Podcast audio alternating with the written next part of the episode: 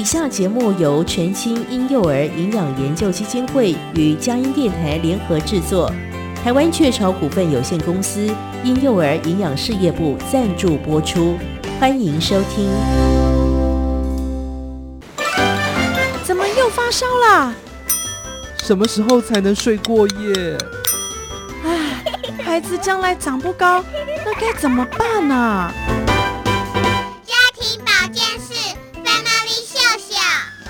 家庭保健室 Family Show） 为您邀请各界名医，提供丰富且实用的健康资讯，让您家中的小宝贝快乐且健康的成长。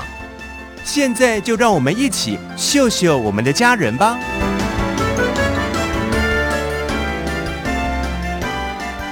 欢迎光临家庭保健室 Family 秀秀。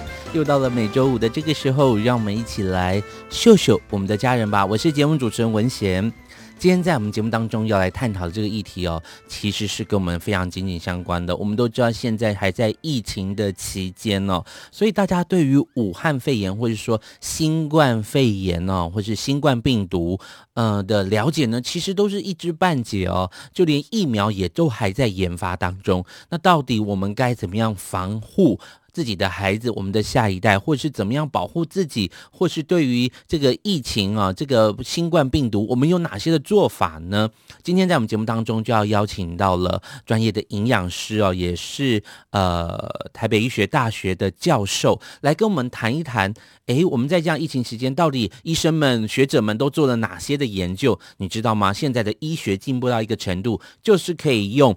大数据的方式来判断、来做调查，让大家可以稍微的明白，诶，全世界、全球的大家都在用什么样的方式来防疫哦？当然，口罩啦，啊、或者像防护衣这样子的。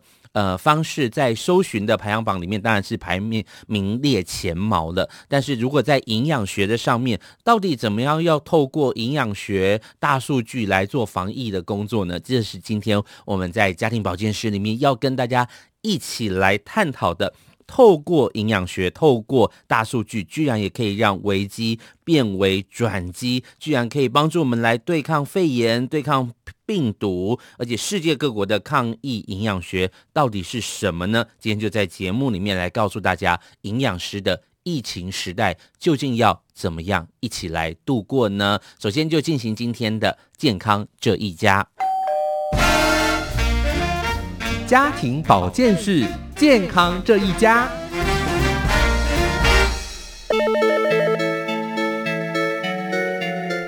哦呦，爸爸，你不要再一直划手机了啦，小心眼睛会坏掉哦。不是啦，我正在研究怎么样让防疫做得更好。少来了啦，医生学者都还不了解新冠肺炎，哎，这网络上怎么会有答案呢？就是因为大家都还不了解，又被病毒困在家里面，所以才要从网络上搜集资料做研究啊。那你有什么进展？诶，像我刚刚就搜集到很多口罩的资讯呢，还有很多营养的资讯哦。对耶，这个很重要。嗯，虽然对抗新冠肺炎的疫苗还没有上市，但至少我们可以增加自身的免疫力吧。没错，哎，你赶快搜寻看看，吃什么可以增加免疫力？没问题，就让我继续做点研究，再跟你分享喽。嗯，真是没想到啊，科技的进步也能够运用在营养学上面。对呀，就连大数据也能保护我们的健康哦。大家好，我是市立联合医院中心院区小儿科简颖轩医师。孩子生病常常让你手足无措吗？快上佳音健康隆迪家脸书粉丝专业找寻你要的答案吧！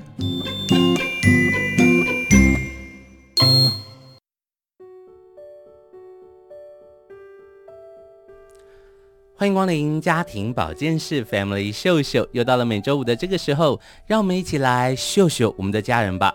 我是节目主持人文贤。今天在我们的节目当中呢，哇，我可以说家庭保健是真的非常跟得上时代的脚步哦。因为呢，今天在节目当中要来跟大家聊一聊这个疫情时代的营养学哦。其实呢，在台湾哦，虽然台湾东西这么好吃，而且食物这么的多元化，可是呢，大家在意营养的这件事，还有在意免疫力的这件事呢，其实是越来越关注了。那在疫情时代，当然不在话下喽。大家更强调了，诶，到底疫情时代我们应该要吃些什什么？大概有什么样的，不管是自然的饮食法，或是保健食品的饮食法，或者是元素的摄取法，哈，很多人会讲说，我要吃诶哪一种元素啊？它可能对对这个防疫抗疫很有帮助，哈。所以呢，今天特别在节目当中，我们为大家邀请到的是台北医学大学保健营养学系的张荣树教授，哈，我们叫他老师就好了，哈，不然他可能会觉得有点 压力有点大，哈。张荣树老师来跟我们谈一谈，到底在这个疫情时代的营养学在这个全球上面起了哪些的变化？听说还可以用大数据来判断啊！让我们欢迎张教授。呃，各位听众朋友，大家好，我是呃张榕树。今天要来跟大家谈这个疫情时代的营养学哈，听起来哇好专业，好像论文的名字哈，但是在广播里面我们要把它很生活化的跟大家分享。听说在这段时间，其实在，在呃全球也不断在研究，到底要怎么样才能够防疫成功、抗疫成功。那本身老师的专业就是营养学嘛，哈，这这个跟营养有关的，听说也是非常非常努力，有很多的突破。今天来节目当中跟大家来分享。现在听说用大数据，哈，你们是用大数据的方式就找到了一些可以参考的数值，对吗？呃，这个其实研究的发想就是说。呃，我我自己是身为营养师，嗯，那所以，我其实我们当初在二三月，尤其是三月、四月的时候，全球开始陆陆续续在封锁，是。然后像我爸爸妈妈，我我爸妈是在嘉义，嗯，所以那时候就会有一些谣言说，哦，台湾也要封锁了。哦。然后我爸妈就说，如果台北要封锁，请你赶快逃命回来嘉义吧，因为我们家在乡下，人口很单纯。哎，对，没有错。那所以那时候，因为其实是真真的是很严重，大家全球都已经说你不可以呃离开你的家。啊！你要待在你家，对，对，所以我们那时候就在想说，那这个状态之下，那他这个疫情会怎么改变我们的饮食生活习惯，嗯，以及我们的营养到底民众他要怎么样靠营养来提升他的免疫力？所以也就是因为这个发想，我想说这个机会难得啊，也希望我们一生只有遇到这一次的全球疫情大流行嘛。那所以我们那时候就想说，那怎么样用大数据？好，来及时的去知道说全球人民他怎么样用营养或食物来做他的保命之道，来对抗这个病毒。哈，那因为其实。这这这个是新的病毒，所以我们其实完全没有任何的科学证据，对啊，来说要怎么样去对抗这个病毒哈、嗯，包括饮食也是。是，但是我们有一些旧有的一些营养的知识以及我们的了解，它可以提升免疫力。那所以我们那时候就想说，那怎么样去了解？哦，用数据、大数据，及时去反映出来。那所以我们就用一个叫那个，像大家平常会在网络上，他会去做一个关键字搜索。对。比如说每个国家，像那个大陆可能用百度，好、嗯，那我们可能就是用 Google，好，所以我们就用这个来做一个关键字的的一个做一个呃，看它的流量声量有多少、嗯，那这个时候其实就可以马上反映出来全球或者是局部国家的一个、嗯、呃关键字的的一个呃流量是有多少。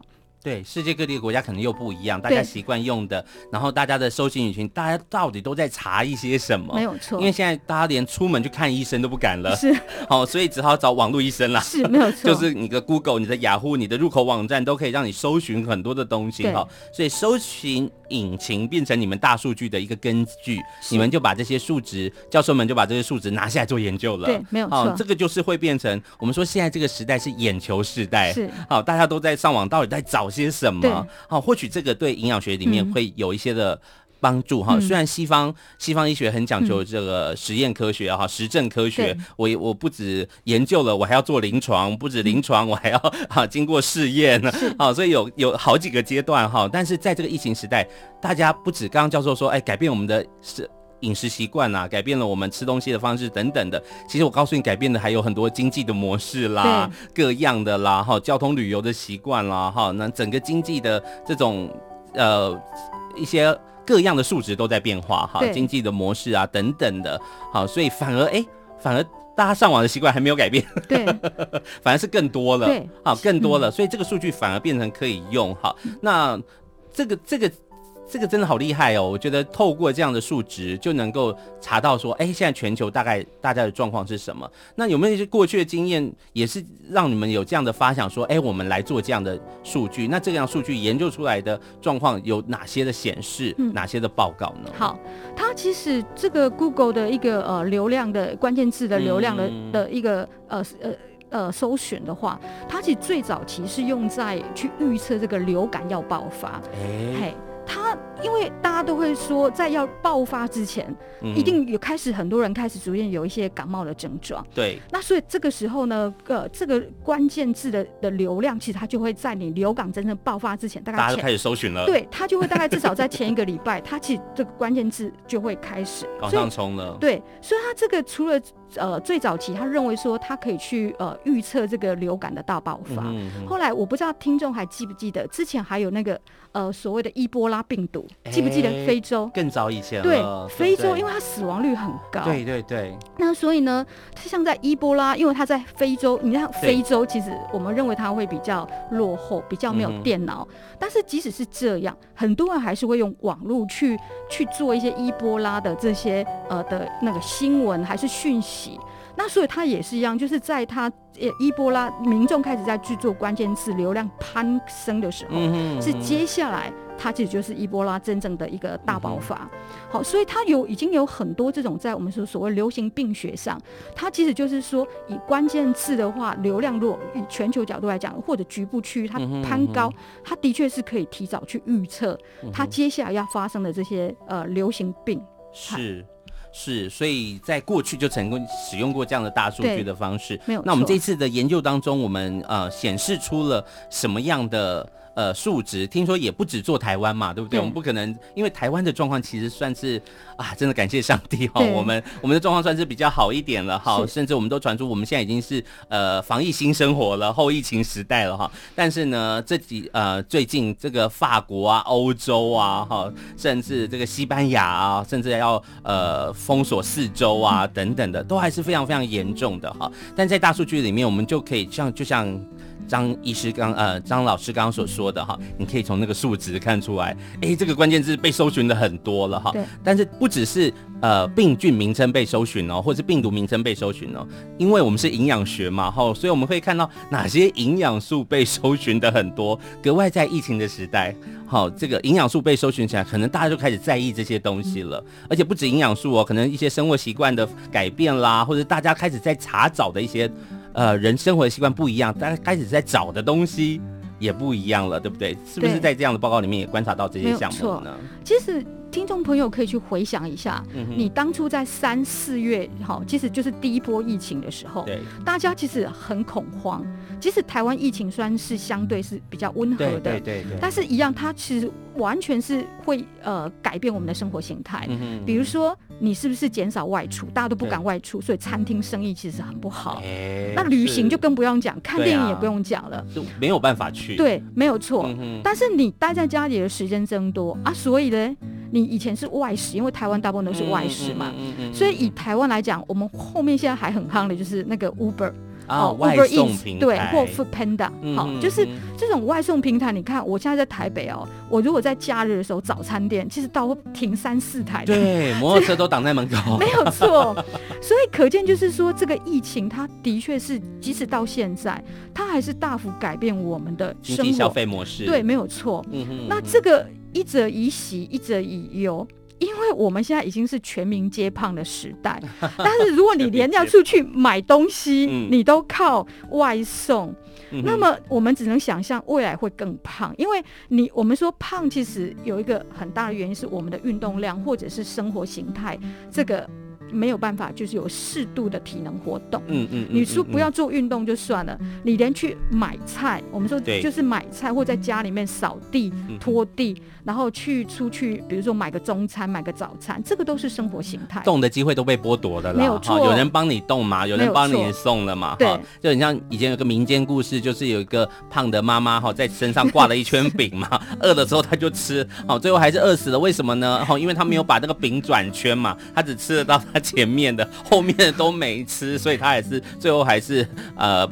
饿死了嘛？就这样子的故事，其实有点听起来有点可悲，有点残忍哈。但是会不会我们未来也变成这样子？哪一天啊，这些外送平台没有的时候，你忽然不知道怎么弄食物了，对，你忽然不知道吃什么了，然后又在疫情期间的时候，哎，你忽然发现店都没有开了哈，店都只接外卖哦，也有可能，我们不知道未来会发生什么样的事情哈，对不对？嗯，好，所以这个也是呃饮食习惯上面的改变。所以哎，这个数据真的好有趣哦。今天在节目当中为大家邀请到的是台北医学大学保健营养学系的张荣树教授，哈，张老师来跟我们分享，呃，在今年他们做的这样子的一个研究啊，跟营养学有关，也跟全民其实都有关系哦。刚刚张老师提到了全民皆胖的这个事实，好，有有点先知性哦，我觉得有点先知性，就是是不是未来会变成这样呢？哎，真的。仔细想起来，真的现在大家订这个外送平台的几率是越来越高了，因为它也越来越方便，甚至那个呃，你看它的优惠一波一波的推出，也免运费，好像跟你到店里面买根本没有差多少钱。那你会选择有人帮你送到门口，还是自己去买呢？哦，我们真的有时候要扪心自问一下了。我们稍微休息一下，等等回来继续跟大家聊。哎，到底全世界各国的这种抗疫营养学有什么改变呢？我们同样要透过关键字的搜寻来判断一下，在中国大陆、在越南、在全球各地，甚至美国各样的搜寻引擎当中，到底为我们呈现了什么样壮烈的结果呢？休息一下，待会回来。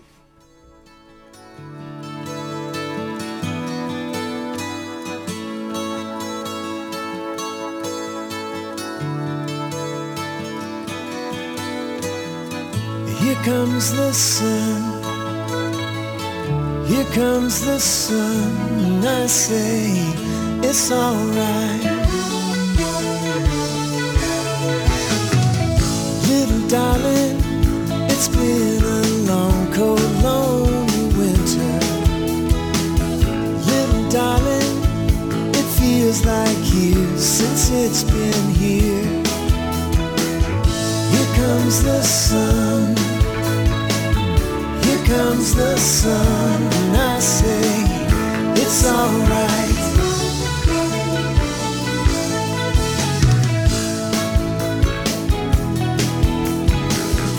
Little darling, the smiles returning to their faces. Little darling, it seems like years since it's been here. Here comes the sun the sun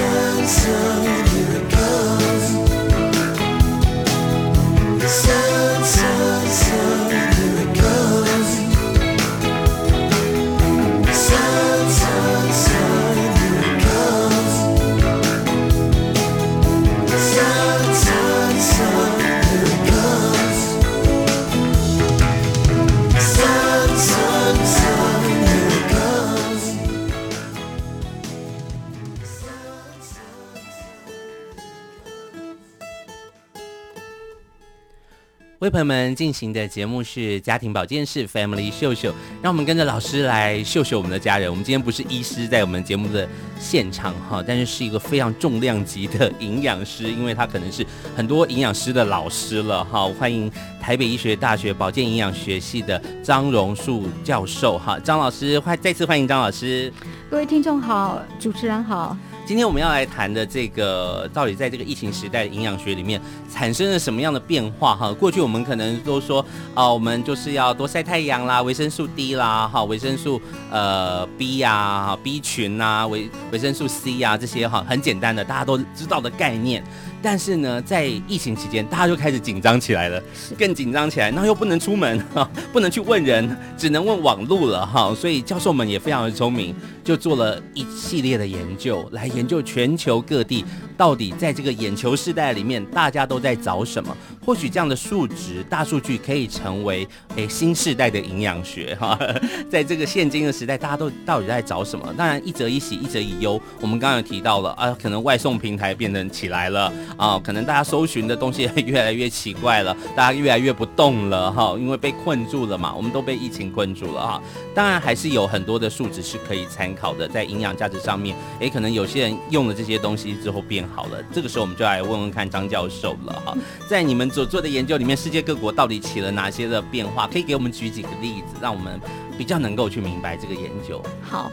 呃，我们其实，在做那个呃，除了全球的关键字搜索之后，嗯、我们还有用呃当地的语言下去搜索。哎，好专业哦。对，因为我们主要是想要知道在地的，对在地的跟全球有什么不同。嗯、那因为全球我们势必得用英文嘛。对。好，那但是在地的话，它有可能不是讲英文的。对啊。那我们先讲呃，我想先问听众朋友好了，当在三四月甚至到现在的时候，疫情还在嘛？嗯。那请问一下，你自己有没有特别去买任何的补充品，好，或者说你自己有特别去相信什么的食物食补，嗯嗯可以增加你的免疫力。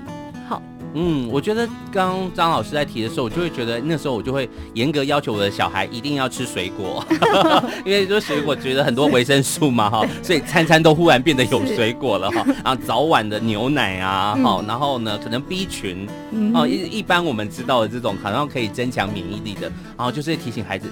勤洗手啊，戴口罩，尽量不要生病。现在生病很麻烦哦，嗯、你连医师都找不到啊，你也不好意思去医院哦。哈、嗯，所以大概是这些吧。文贤很有概念哦，因为他说，呃，鼓励家里的小孩子除了洗手之外，多吃水果。对，那水果有什么呢？我不考你营养学，啊，这个太难了。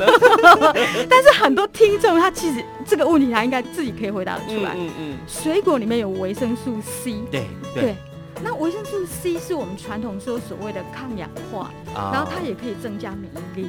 OK，好，所以我如果有呃听众朋友比较呃对营养学他是比较呃狂热一点的，他应该知道，从很早以前，其实维生素 C 哦，大概在呃二次世界大战左右，它其实就有科学家，美国的科学家，他陆续在研究维生素 C 跟免疫的功能，嗯嗯嗯嗯，那他们就认为说感冒。对，感冒就是维生素 C 可以加速感冒的呃的疗程。嘿，对，嗯嗯嗯、所以现在其实你会发现，我们的药局啊，还是一些像那个康是美，它就有很多，它会在卖这种维生素。维生素 C 除了养颜美容之外，它其实很多人他会比如说他有感冒的这个呃前症的时候，他就吃喝比较大量的这种冲泡饮的维生素。啊，对对对，气泡定啊，对，没有错。它的确是可以加速一些你的一个，我们说所谓的一个感冒的症状的痊愈。嗯嗯。那所以这个是维生素 C 跟免疫力，尤其是感冒，因为感冒是病毒嘛，然后刚好跟这一次的那个新冠肺炎是病毒。嗯嗯。好，所以很多人他第一个想到是他会买维生素 C。所以搜寻结果里面这个有上升吗？当然有啦，这个就是我们说，如果是这个国家是比较有营养知识概念的，对。它的传统，你像维生素 C 最常用的第一个是维生素 C 嘛？对对对。上来呢，还有就是什么 B 群，主持人刚刚又讲了。耶。所以 B 群一定也是在我们的搜寻关键字。那像这些，其实我刚刚讲过，它是有经济上的差别，因为营养学是跟你的经济是有关。我们说，如果你在很穷的那个吃不饱，对呀，你都吃不饱了，假抽霸，对呀，补营养素，什么营养？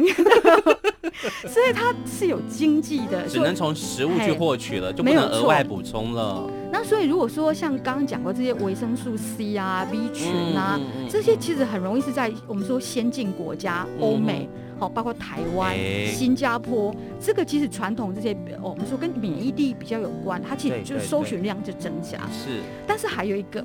是我们川普总统也认证的，就是川普总统大家都知道，他前阵子自己本身也得了新冠肺炎，对呀，对不对？虽然吓死大家，对，吓死大家，因为以他的年纪跟肥胖，他其实本来是高风险，真的，啊，结果他不到一两个礼拜就就出院了，他不到一个礼拜，对，他才几天而已，马上白宫的医生就宣布他出院回家了，没有错。然后因为他自己公布了，就是说他的疗法，他是属于呃。呃，鸡尾酒疗法，但他有讲了两个跟营养有关的，对，一个是锌，OK，，锌，然后矿物质，一个是维生素 D，哦，哎、欸，这是我刚刚没讲到的。对，川普得分。对，然后就是说，像这种只要一个国家的，我不要说国家，就是一个有名的人士，他一讲，结果后面搜寻应该就很多了吧？搜寻量就开始对，搜寻量就更高。嗯、所以其实除了锌，因为锌是传统跟免疫是真非真的非常有关。嗯、那尤其是落后国家，因为锌一般都是在海鲜食物。对呀、啊好，那海我就是落后国家，他吃不起嘛。那还有就是说，他要可能在一些坚果类，好、那所以呢，如果说你比较是吃不饱的人，他其实就很容易锌会缺乏。哦，那锌缺乏跟什么有关？小朋友婴幼儿他本来免疫力就很弱，对，所以他就会死，他就会很容易会有一些像这些像呃肺炎呐、啊，然后就会呃或者一些我们说所谓的呃病毒性感染，它就没有办法痊愈，它就很很容易会增加它的婴幼儿的死亡率。哦，对，所以锌呢。其实是跟感染很有关，是，还有就是生殖系统，男生的生殖系统，对啊，因为现在广告都是这样打的嘛，男生要多吃锌嘛，对，海鲜嘛，牡蛎呀，啊，但是对于婴幼儿哈，我们节目是婴幼儿节目啊，是对他的免疫力还有肺炎复原，成年人也是，锌是免疫力是很重要一环，是，只是因为台湾是比较富裕的国家，又有海产。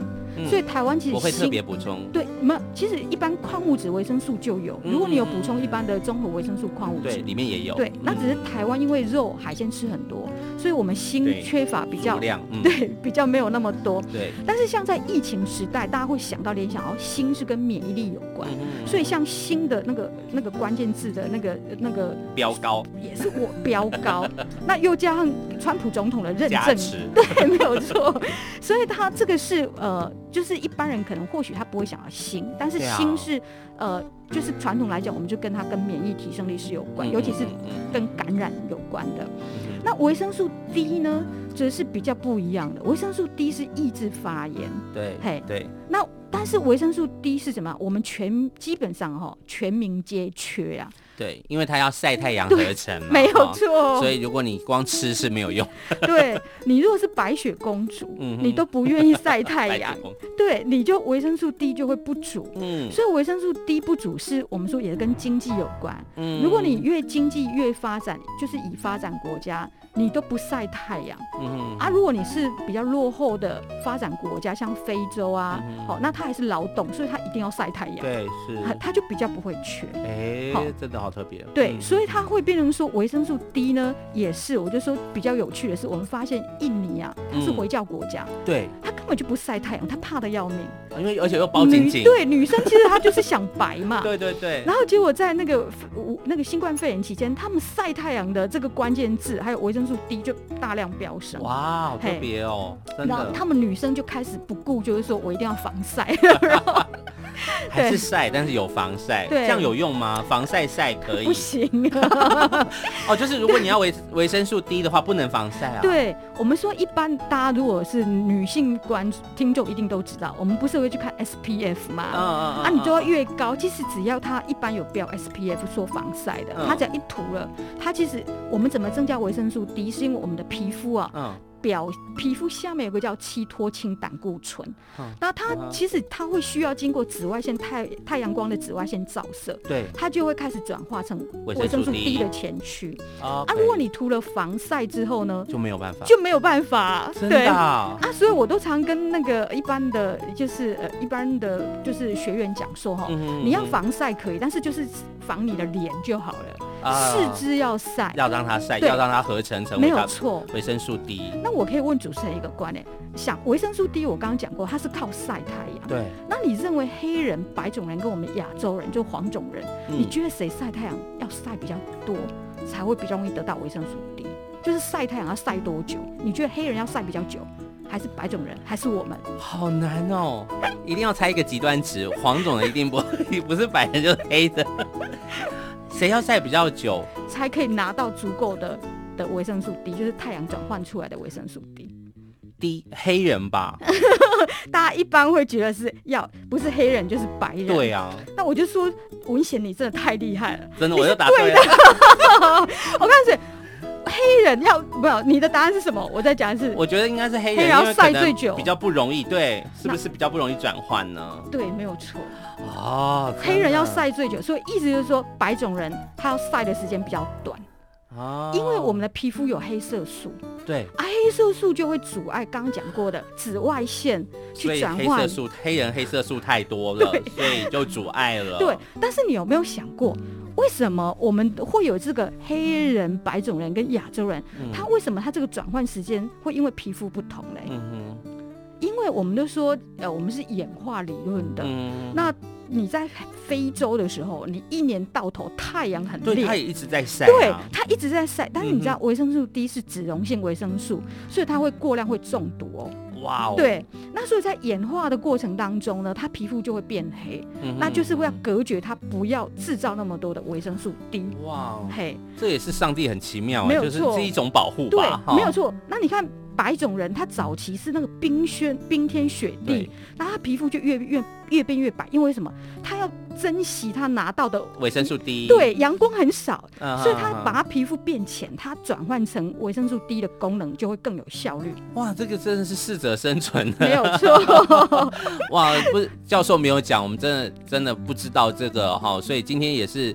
也是扮演救世主的角色 哈。如果你想要维生素 D，千万不要擦防晒油。对啊，不过现在白人都好喜欢晒太阳哈，都是晒到有点皮肤有点受伤的那种程度，还是硬要去海边，对吧？但是疫情的状况下，其实很多白人他也没有办法去晒太阳了哈。他可以在家庭院，他因为他不能出去外面，所以他就说，那你就在在家晒太阳。嗯嗯，对，嗯嗯嗯，那。我们再讲一个晒太阳也不需要晒很久，因为刚刚主持人有讲，其实如果晒太久，它会得皮肤癌。对，好，所以我们就是说，其实晒太阳哦，你避开那个呃中午很热、日照很强烈的时候，所以大概就避开十一点到大概两点。两点，对对对对，只要其实一天只要十分钟。真的晒太阳就可以。那其实你中午出去买饭就有了，然后结果你叫了 Uber，没有，还不只有 Uber，你还穿长袖，对对，然后还涂晒，然后拿个雨伞，太怕晒。对啊，所以没错，所以就是文贤讲的好，不能叫 Uber，不能叫外送啊，对啊，不然一天只要要求你十分钟，你都你都晒不到，那真的是蛮可怜的哈。没有错。所以呢，哇，这个日照，没想到印尼这个地方。日照的关键是搜寻这么这么的多哈，还有没有哪些国家是很特别，让教授觉得、嗯、哦，我原来大家在吃这个，嗯、大家在搜寻这个，可能对疫情有一点影响的，有没有哪些数值可以提供给听众朋友分享呢？我觉得我比较印象深刻的就是说，呃，就是都是新闻电视新闻中有报的，嗯、就是在中国大陆。那时候他们他们就有新闻就讲说，呃，双黄连这个中药可以有效抑制新冠肺炎病毒，嗯，然后就导致一堆的人去抢购这个双黄连。双黄连，你对教授这样讲，我还不知道它长什么样子。好，大家可能心中会浮现的那个东西，可能 不是教授在讲的哦。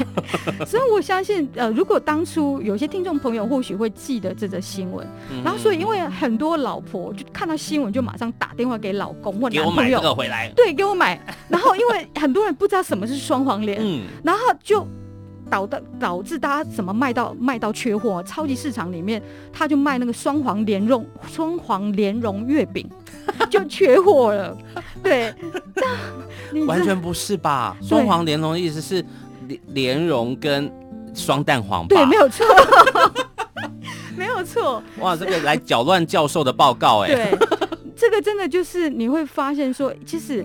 你如果新闻一播什么，这个媒体的影响力就是在这里，对对对，然后大家会赶快去抢，好，然后还有像呃马来西亚也是一个有趣的事情，就是说他那时候因为他有那个限制令，就是一家之主一家之主那个男生才可以外出去采买。啊，其他人都要隔对隔开来，女生都不可以出去。那因为男生一般其实都不买菜嘛，对呀，那所以老婆就买了一堆，就写了一堆采购单，对，让他去买，啊，结果他们就买错了，他们因为。他们不知道，所以就会很容易就买错。所以网络搜索也是开始搜索什么是青江菜，什么是花椰菜。好，所以像这个其实都不都是跟疫情有关。然后再来像越南，你知道，我们其实一般国家会去的关键字都是刚刚讲维生素啊，对啊，对啊，跟免疫力有关。对，就越南呢，因为那时候它疫情其实很短，所以越南人他是讲他的关键字是减肥。哎，对，减肥。所以在家减肥，因为他闲闲没事。对，没有错。因为店都关了嘛，然后又不用上班，都隔离了，那我在家怎么样减重？没有错。哦，台湾应该也会这个也会上升吧？台湾没有。啊，真的，我们是外送平台的搜寻上升。没有错，我们是外送。对，啊、台湾人真的全民皆胖，太爱吃了。今天很高兴为大家邀请到台北医学大学保健营养学系的教授张荣树老师来跟大家分享哈，在这个疫情时代里面，营养学起了很大的变化。根据大数据哈，老师教授们去做的这些研究啊，今天的节目就跟大家分享了哦，原来这些是大家现在正正在关注的，大家现在正在搜寻的东西，是不是十分有趣呢？我们说地球村，地球村哈，可是各个村的角落其实在扫不同的宝物，不同的东西哦。我们要稍微再休息一下，等等回来呢，要跟大家分享的是从一个正正式的营养师的角度来告诉你，在这个疫情时代，我们应该要注意哪些事项，什么是正确的观念哈，不要再去买双双黄莲蓉月饼回来了哈。这个中秋节已经过了，我们来听听看真正的营养学里面，到底我们怎么样可以加强我们的呃这个免疫力？那在疫情时代，我们可以注意哪些事项？休息一下，待会回来。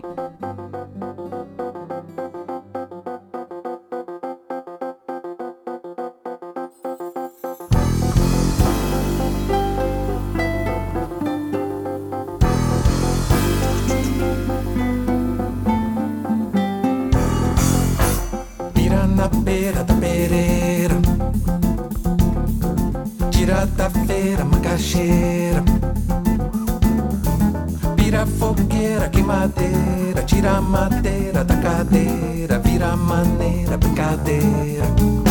Easy going, easy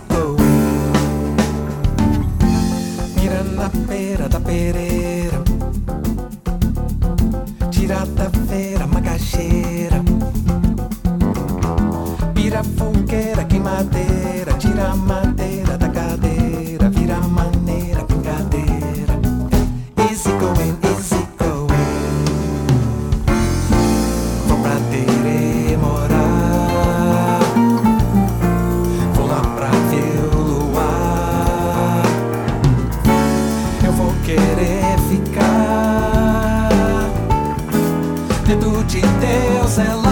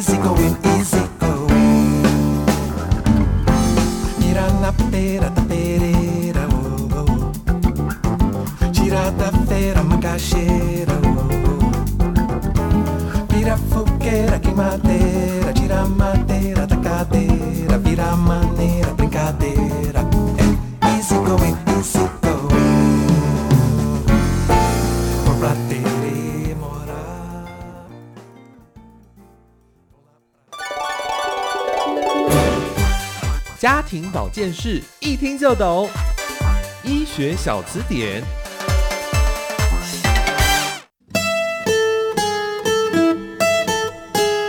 各位听众，大家好，我是万芳医院儿科部黄亮迪医师，今天来为各位分享的一个主题就是呼吸道融合病毒。那呼吸道融合病毒，呃，其实是一个常见的呼吸道的一个病毒的感染。那这个呼吸道融合病毒，它所呃习惯感染的族群，都是一些。呃，两岁以下的到比较小小的小宝宝，那它会引起这个呼吸道会产生一个这种急性的呼吸的呼吸的炎症，就是它发炎。那发炎的话，它呼吸道就是会很多的一些浸润在它上面，而造成这些比较小宝宝的一些呼吸道阻塞，然后造成这个小朋友会呼吸困难的问题。那它的这他的那个呃整个过程，这个呃病程很像一般的感冒。那所以小朋友可能就是感冒几天之后，小朋友就会出现呃。先咳嗽啊，然后开始就是会痰多啊，然后之后就会开始会出现一些喘鸣的声音，听起来很像气喘哎啊，但是就是他会让小朋友会这种如果状况没有改善，他会越来越呈现这个呼吸越来越困难的情况，那变成需要用一些氧气的治疗啊，甚至一些水分的补充啊，所以我们的通常在这些碰到这些呃疾病的小朋友，我们就是会给他一些支持性的治疗。那其实他急性的病程过去之后，这个病程很快就会结束。很快结束之后，小朋友恢复到正常，只是在过程当中，我们要提防它产生一些并发症。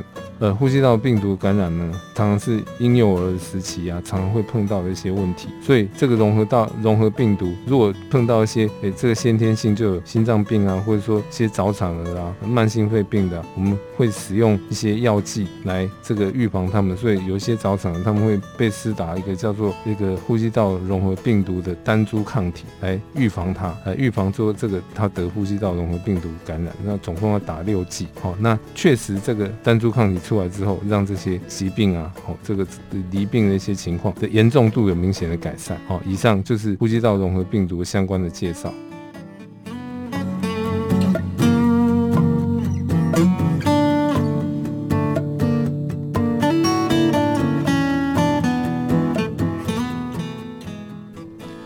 回到我们的家庭保健室 Family 秀秀，我是文贤。今天跟着呃台北医学大学保健营养学系的张教授哈张荣树老师一起来秀秀我们的家人哈。这个营养学其实这个范围很广泛，然后其实这是一个不断在成长跟进步，因为在新的时代里面可能会有新的不同的发现，然后可以帮助人更加的健康哦。所以呢，今天请到了张老师张教授来到我们节目当中，好好来跟大家分享一下，在这段节目里面。我们就要来谈比较正经的喽，哈，就是爸爸妈妈应该可以怎么做来帮助孩子在这个疫情的时代里面。我们不只是吸收新知，我们刚刚听到了好多，原来在疫情底下，全球都在搜寻这些项目，哈。但是在台湾，我们现在虽然比较好一些些，可是你不能保证会不会有第三波、第四波的疫情，哈。或许哪一天，哈，谁做了什么事情，然后我们又开始紧张了，心中的那个心态还是会觉得有点忐忑不安了，哈。所以呢，我们也需要呃张教授再来给我们。听众朋友，鼓励一下，在从营养师的角度来看，到底在这个疫情时代，我们应该可以做些什么呢？好，那我自己是觉得，就是说。很多民众他其实那些关键字的流量的攀升，嗯，也是因为基本上他认为他可以提升他的免疫力，对。但是我们还是要回归到说，什么样的免疫力才是我们需要的？是。好，那以这种像新冠肺炎，我就说或跟之前的 SARS 一样，嗯哼，因为都是我们身体第一波去面对这些新的病毒，对。所以他很容易不，我们说免疫力的是需要被训练的，谁是好人，谁是坏人，那所以。这个通常就是说，在婴幼儿的时候，他免疫力其实比较弱的。嗯，那主要就是他在学习谁是好人，谁是坏人，不要打错对象。对，没有错。那他是一个在在这个学习期的时候，所以很多爸爸妈妈其实他就会很担心说：“哦，我小孩子怎么又又去看医生了，又生病了。”但是其实这是很有名的一个我们说所谓的免疫学的理论，就是呃清洁理论。或干净理论，嗯，那意思是什么呢？你家哈，其实要让小孩子，比如说该玩的脏兮兮就玩的脏兮兮，因为他的免疫力正在学习，对，谁是好的微生物，谁是好的，谁是不好的。嗯哼哼。那所以呢，这个在还有包括食物也是一样。你有没有想过，为什么我们现在人会对花粉热过敏啊？过敏。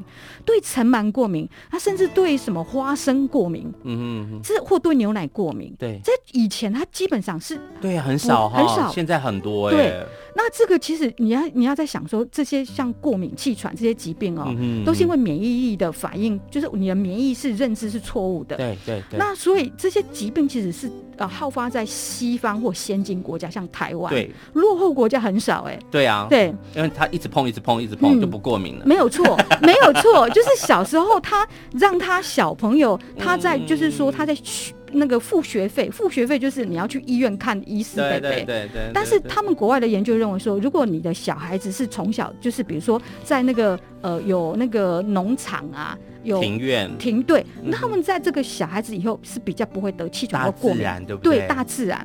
那反而你是像如果家里是一胎或兄弟姐妹很少的。那或者是你小时候很少去看去医院的，他其实长大后就很容易得气喘或过敏。哎，好，所以我们就是说，在免疫训练认知的时候，他其实这个就是一个学费啊。你你等于是你要去付一下这个不好的，哦我们就生病的经验。所以爸爸妈妈不要害怕啦，对，没有错，不要什么都帮他顾好好，防好好的哈。他碰都没有碰过，他身体也没有遇过这样的病毒。你会相信一个军队没有打过仗的吗？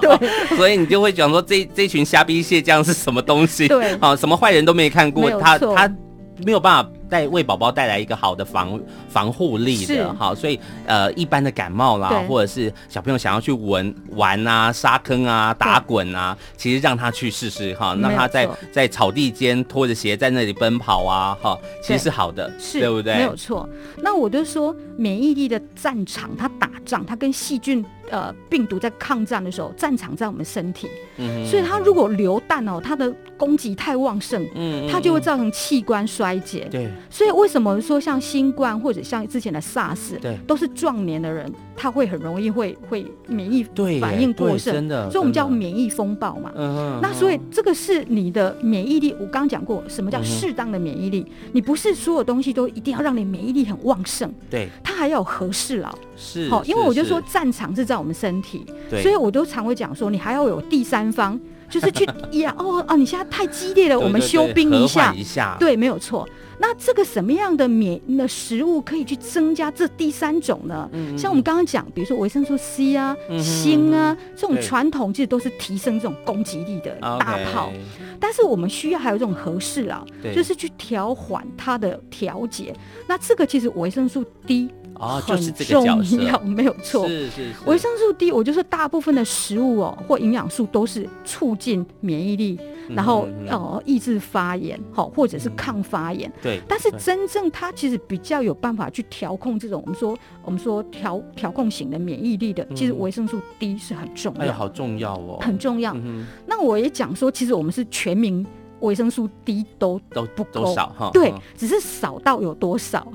所以呢，你不晒太阳。那因为维生素 D 是要靠晒太阳，它食物中的来源是不够的。嗯好，所以导致说，像这次新冠肺炎，他很多人在讲说，那是不是维生素 D 补充就可以呃帮助这些病人战胜战胜这个敌人？应该把病房都设置在大安森林公园。对，没有错，非常好。那但我就说，因为是你本身你就低了嘛，对，所以你病人当然也低呀。好，那所以就会变成说，他本来他就是这个就很容易会免疫力的另一型的免疫力，他其实就会。不够，哦，而且它还可以去抑制发炎，除了调控免疫之外，好，所以像这个就是说，平常就是维持你的免疫力的时候。其实你维生素 D 就要定期晒太阳，对，好，对。那我们刚刚跟文贤有讲，其实十分钟也不多啊，对啊。但是就是不要涂防晒，不要叫 Uber，对，真的要要刻意啦。其实我觉得真的，如果你想要补充维他维生素 D 的话，其实是要刻意安排的，不要想说啊，今天有时间十分钟这样一下下，其实就把它安排好，把它排进你这个 schedule 里面，它才会真的对你的身体是有帮助的哈。啊，很多很多人反而就早上上班时间他就故意提。提早几站下车嘛，好，那他就用走路的，其实这也是一种运动嘛，这个是需要刻意安排的哈。很多人太随性了哈，想说我再去补药丸呐，你补到的其实那些比较 C 啊、B 群比较多，但是 D 它真的是都要透过日照来调和哈，所以这个是呃，今天我们张教授特别提醒大家的一个部分哈。那节目时间也差不多了，我们最后给大家一个结论吧。今天的节目非常非常有趣哈，没想到营养学跟大数据也有关系哈，跟大家搜寻的。关关键字也有关系哈，那究竟在这样的疫情时代里面，呃，张教授这边对各位听众朋友，或者是收音机旁一定有很多的爸爸妈妈，他们手上可能抱着新生儿啊，抱着这个两到三岁的哈，还还在旁边跑来跑去的这些孩子，有什么提醒是针对这个疫情时代里面我们可以做的呢？好。那如果针对婴幼儿的话，因为他免疫力其实还是比较不健全的状态，所以其实还是戴口罩、勤洗手，这个其实还是必备的。是是是。那饮食的方面，我我们就说，其实有时候小孩子很挑食，那爸爸妈妈不可以惯着他，嗯，因为我们说在这个时候，他除了免疫力在学习谁是好人，谁是坏人，对，那他也需要让身体去了解各种食物元素，没有错，不然他以后他可能对这些食物就会有过敏。好，那再加上刚刚讲过那个好的免疫力的这个，他也没办法有足够的食物营养来去帮助他发育。是。那像国外的的家长，他其实小朋友因为我，他是会推出去晒太阳的。好，所以很健康哎。对，所以就会变成说，其实呃均衡的饮食。那台湾人其实还有一些天然的食补。像很多植化素，像很多，所以我们台湾这次搜寻什么？像洋葱啊、姜黄啊、哎、大蒜，这个其实是我们很常用的食材。这写出来都是小朋友不吃的。哎，对，没有错。啊，洋洋葱，小朋友听到都昏倒了。对，没有错。但是就是会变成说，像这些你把它隐藏住，对，好，那成水饺啊，葱油饼啊。火锅啊，咖喱饭啊，欸、咖喱饭很好啊，姜黄对姜黄，全部都藏在里面嘛，哈，不要让他看到一颗洋葱头在那里。反正就是就是要多多尝试，小朋友就是要多多尝试。对，那家长的话，我就说，如果你没有生病，就是均衡饮食。对对，对。好，那我们讲，我们菜水果不吃，然后没有晒太阳，这个其实就是基本的嘛。嗯哼，嗯哼。但如果你今天不幸生病了，其实有时候你生病之后胃口不好。